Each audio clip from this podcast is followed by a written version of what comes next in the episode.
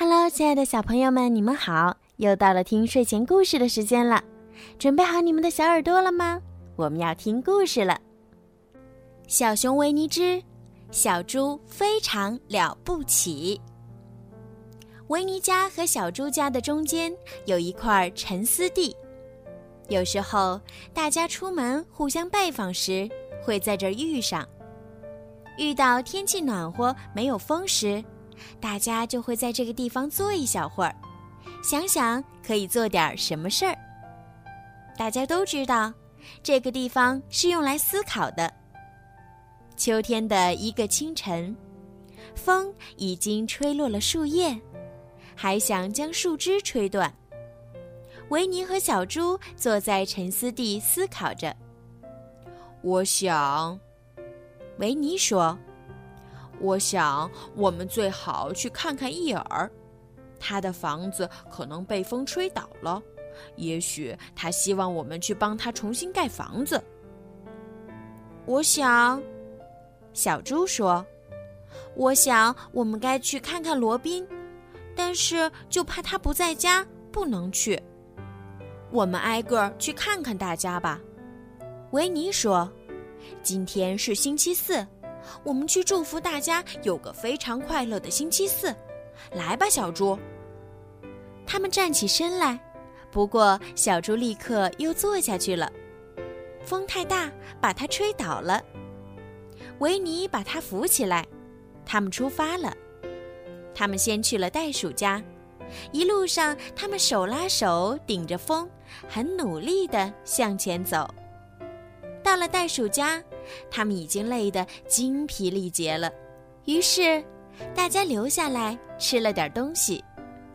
接着，他们又急急忙忙往瑞比家赶。我们来祝你有个非常快乐的星期四，维尼说。他进了门，立刻又退了出去。这样的动作重复了两三次。他只是想确定自己进了门还能出得来。他们在瑞比家坐了一会儿，又上路了。这回去的是克里斯托弗·罗宾的家。罗宾正好在家，他很高兴见到维尼和小猪。大家在一起喝了点茶，接着他们又急急忙忙地赶去看伊尔。“哈喽，伊尔！”他们开心地叫着。“哦，伊尔说，你们迷路了。”我们来看看你，小猪说：“想看看你的房子怎么样了。”瞧，维尼，房子还没有被风吹倒。非常高兴见到你，伊尔。我们要去看猫头鹰了。好的，再见。伊尔说：“当心别被风吹走了，小猪，你会失踪的。”谢谢你们来看我。再见。维尼和小猪向伊尔道别后，朝猫头鹰家赶去。风迎面吹来，小猪挣扎着向前走，它的耳朵被风吹起来，好像两面旗帜。过了好几个钟头，它的耳朵才躲进了百亩林里的避风处。不过，耳朵重新竖起来后。听着从树梢吹过的呼呼风声，小猪还是有一点点紧张。不一会儿，他们开心地敲响了猫头鹰的房门。“Hello，猫头鹰。”维尼说，“你好吗？我和小猪来看看你，因为今天是星期四。”“哦，请坐，维尼，请坐，小猪。”猫头鹰亲热地说。外面正在狂风呼啸，维尼说：“风非常大。”小猪捂着自己的耳朵，很想安全的回到自己家里。嗯，我也这样想。猫头鹰说：“也是像这样一个狂风呼啸的日子，我的叔叔罗伯特，哦，他的画像就挂在你右边的墙上。小猪，他在傍晚回家的路上。”这时，只听“噼啪”一声巨响，“小心！”维尼大叫，“小心钟，别挡着道！”小猪，小猪，我要摔到你身上了！救命啊！小猪叫道。维尼这边的地板慢慢翘了起来，他坐的椅子正朝小猪坐的椅子滑过去，时钟沿着壁炉架滑下来，一路推着那些花瓶向下滑去，最后都摔碎在曾经的地板上。现在，地板看上去已成了一面墙。罗伯特叔叔的画像成了壁炉前的地毯。他背后的墙也被带倒，成了地毯，正好砸到了小猪坐的椅子。小猪还没来得及逃走，接着又是噼啪一声巨响，猫头鹰的房子坍塌成了一堆，四周一片寂静。在房间的一个角落里，桌布自己开始扭动起来。滚成了一个球，从整个房间滚过，又上下跳了一两下，冒出两只耳朵来。桌布球又在房间里滚了一遍，然后自己展开了。维尼，小猪紧张地说：“什么事儿？”一把椅子说：“我们在哪儿？”我不太肯定。椅子说。维尼，快看！猫头鹰把信箱挂在了天花板上。小猪说：“我看不见。”维尼说：“我的脸朝下，被什么东西盖住了。”房间另一个角落的桌子后面响起了一种声音，猫头鹰从里面出来了。“啊，小猪！”猫头鹰苦恼地说：“维尼在哪儿？”我不太肯定。维尼在椅子下面说：“猫头鹰顺着维尼的声音转过头去，紧皱眉头看着维尼说：‘维尼，这是你干的吗？’不，我想不是的。我想是风干的。”小猪说：“我想你的房子被风吹倒了。如果是风。”猫头鹰想了想说。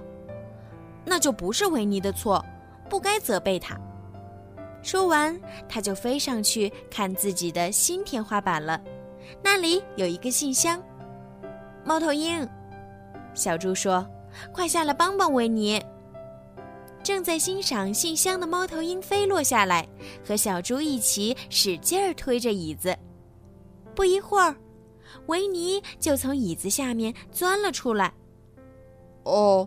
我想到了一首新歌，维尼说，然后他开始唱起来：胸口撞在地上，肚子撞在地上，我的脸即便在地上，这样很不公平。友善的维尼和椅子一起被扔出去。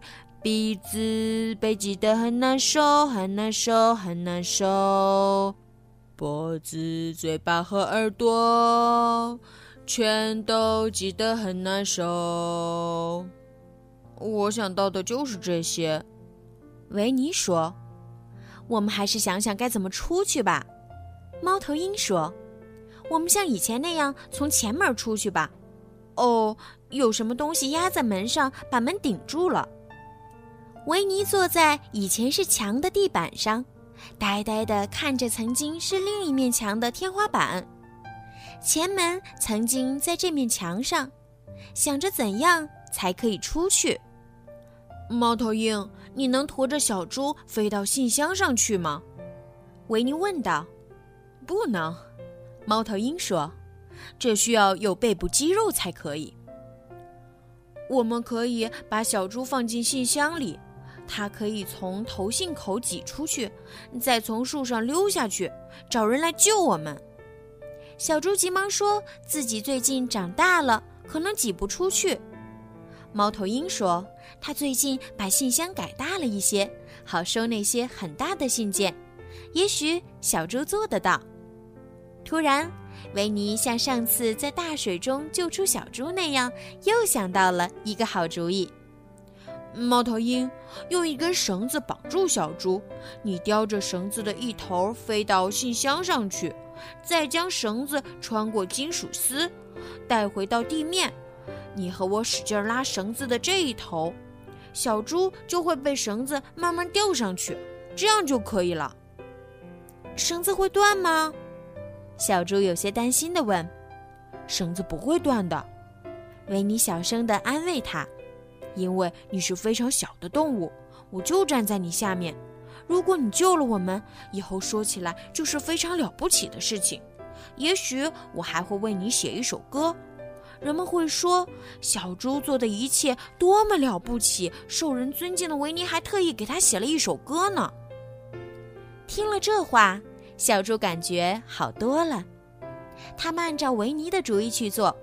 小猪很快就升到了信箱那儿，他打开信箱，爬了进去，解开绳子，钻进了投信口。他拼命地挤呀挤，最后终于挤出去了。他回过头，开心的、兴奋的、尖声的对困在里面的维尼和猫头鹰说了最后一句话。一切顺利，你的树已经被吹倒了。我和克里斯托弗·罗宾很快就会来救你们的。我们大约半个小时之后回来，再见。说完，小猪就急急忙忙地走了。半个小时，猫头鹰说：“这样我就可以讲完罗伯特叔叔的故事了。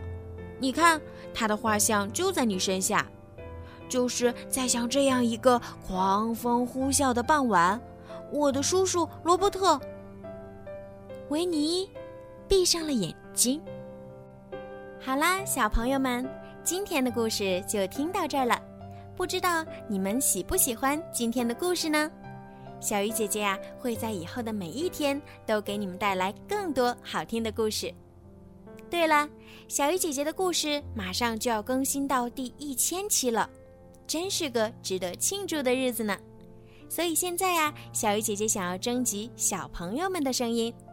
如果你们也想自己的声音出现在小鱼姐姐的节目当中呢，让爸爸妈妈关注小鱼姐姐的微信公众号“儿童睡前精选故事”，然后在后台用语音发送“小鱼姐姐讲故事”，啊，还有其他的想说的也可以自己发挥。到时候，也许你的声音就会出现在小鱼姐姐讲故事的节目当中啦。小朋友们积极参与哦！好了，孩子们，晚安。